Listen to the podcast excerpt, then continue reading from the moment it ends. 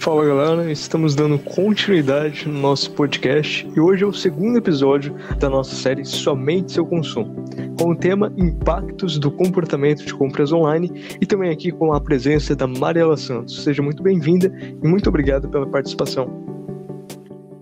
Olá gente, tudo bem? Me chamo Mariela, sou estudante de Psicologia graduanda pela União de Freitas aqui na Bahia e hoje nós vamos conversar um pouco mais sobre os impactos do comportamento de compra online. É preciso pensar que a partir dos nossos comportamentos geram-se papéis sociais que se encontram dentro dessa realidade de compra. O primeiro deles é o papel social, que vai se referir ao grupo que pertence e que está sendo importante aquela compra. É sempre necessário que ao realizar uma compra a gente pense em qual é o papel social dessa compra para a minha comunidade e para a comunidade com a qual estou comprando também. Então é muito importante pensar nisso. Outro ponto é o papel pessoal, que não necessariamente vai estar ligado ou determinado a uma única pessoa, mas sim a grupos sociais que compõem e que comportam aquela pessoa, a cultura daquele lugar, tudo que a gente compra está inserido dentro de uma sociedade e essa, essa sociedade possui seu comportamento, a sua cultura, os seus hábitos e tudo isso reflete também na sua forma de vender e nos produtos que são oferecidos. Então, o papel social e pessoal da nossa compra reflete muito no nosso comportamento e vai determinar muito as influências que nós iremos receber a partir disso. Um outro papel muito importante é o papel da cultura, esse papel que vai estar muitas vezes inserido dentro dos contextos de mais alto alcance dos públicos, é a parte da cultura, em que a gente vai inserindo novos modelos de compra, onde a gente vai inserindo novas formas de comprar, novos gostos, novas influências que se dão a partir das multimídias que a gente vem consumindo todos os dias, como as redes sociais, as propagandas de televisão. Tudo isso está inserido dentro da nossa cultura e são permeadas por isso. Um outro papel que a gente não pode dispensar quando a gente fala de compras e comportamento de compra online é a relação de classe social dentro disso tudo.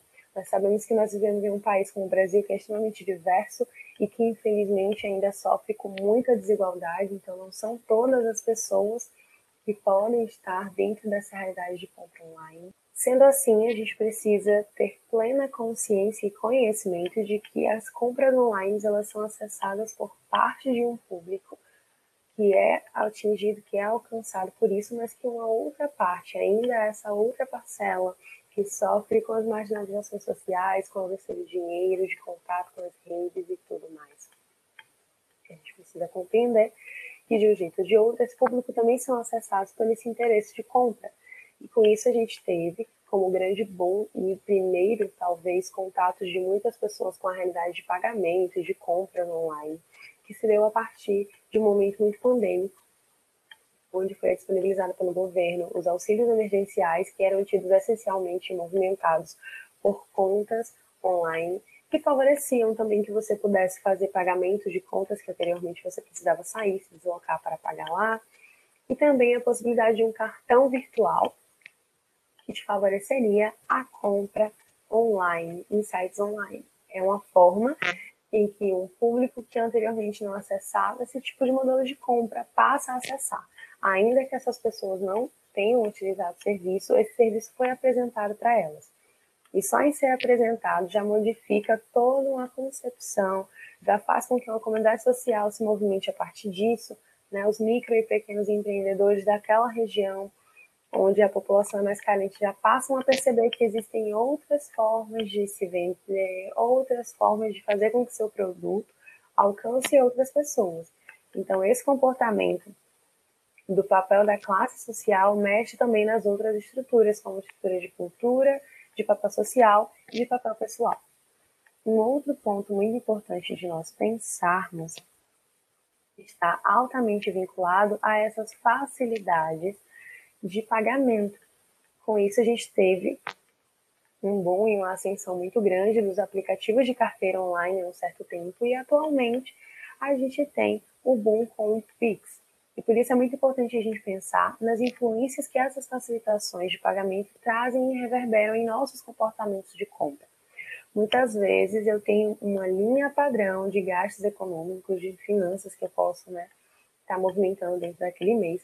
E essas facilidades, muitas, muitas dessas carteiras online trazem muitos benefícios, bônus, né, cashback, e tudo isso faz com que a gente tenha um ampliar nesse olhar financeiro. Mas é muito importante pensarmos que a gente precisa continuar tendo controle sobre esse aparato financeiro que nós temos durante todos os meses, para que a gente não saia gastando desenfreadamente ou que a gente perca o controle fazendo essas compras online ou utilizando desses outros métodos de pagamento. O Pix ele é um método que veio com a ideia do Open Bank, né, dos bancos online e tudo mais. Ele veio como alternativa para substituir o TED e o DOC, que anteriormente gastava-se os grandes bancos, né, e os bancários gastavam cerca de 5 bilhões em emissões de boletos. Mas a gente precisa pensar que nós, que emitíamos os boletos né, mensalmente ou enfim semanalmente, a depender da nossa realidade, também fazemos parte desse pagamento que eles tinham para emitir boleto, né? A gente paga outras taxas no banco que, sub, que dão subsídio para esses 5 milhões. Então, estima-se que em 2019, os brasileiros que são bancários, né, os bancos brasileiros, eles ganharam cerca de 2,5 bilhões né, em processamento de TED, de DOC, ainda que tenham gastado 5 bilhões, cerca de 5 bilhões em boletos.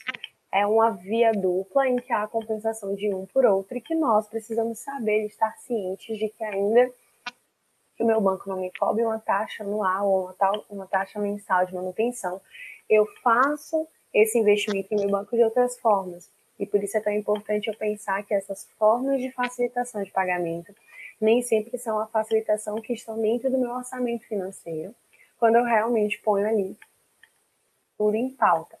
A ativação do Pix, que é algo grandioso e que nós tivemos uma grande ascensão, corresponde muito ao nosso comportamento de compra e vai servir para que as grandes, pequenas, médias empresas e corporações que trabalham com multimídia, multimídia e levantamento de perfis de compra, de perfis sociais de compra, o pagamento através do Pix facilita muito.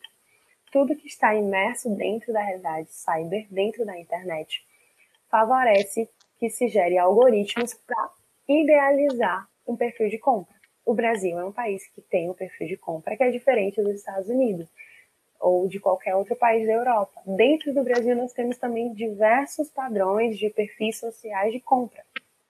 Alguém que mora no Nordeste do país compra diferente de alguém que mora no Centro-Oeste, ou enfim.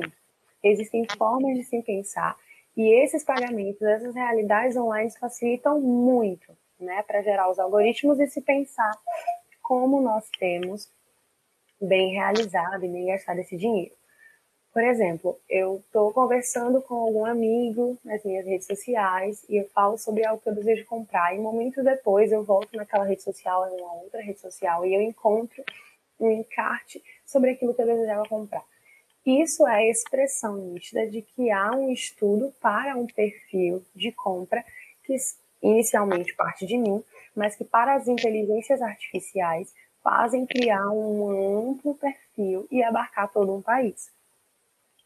Essas são as principais reverberações. É assim que a gente vai sofrendo influência, que chega sutil todos os dias, como eu falei, através das propagandas, através das mensagens e do que a gente recebe na rede social e também na televisão, vai nos dando essa sensação de que cada vez mais estamos próximos de muitas coisas, próximos da compra, então tudo muito facilitado, muitos sites de outros países que bombam aqui no Brasil para compra com desconto, com cashback tudo isso que facilita muito para a gente.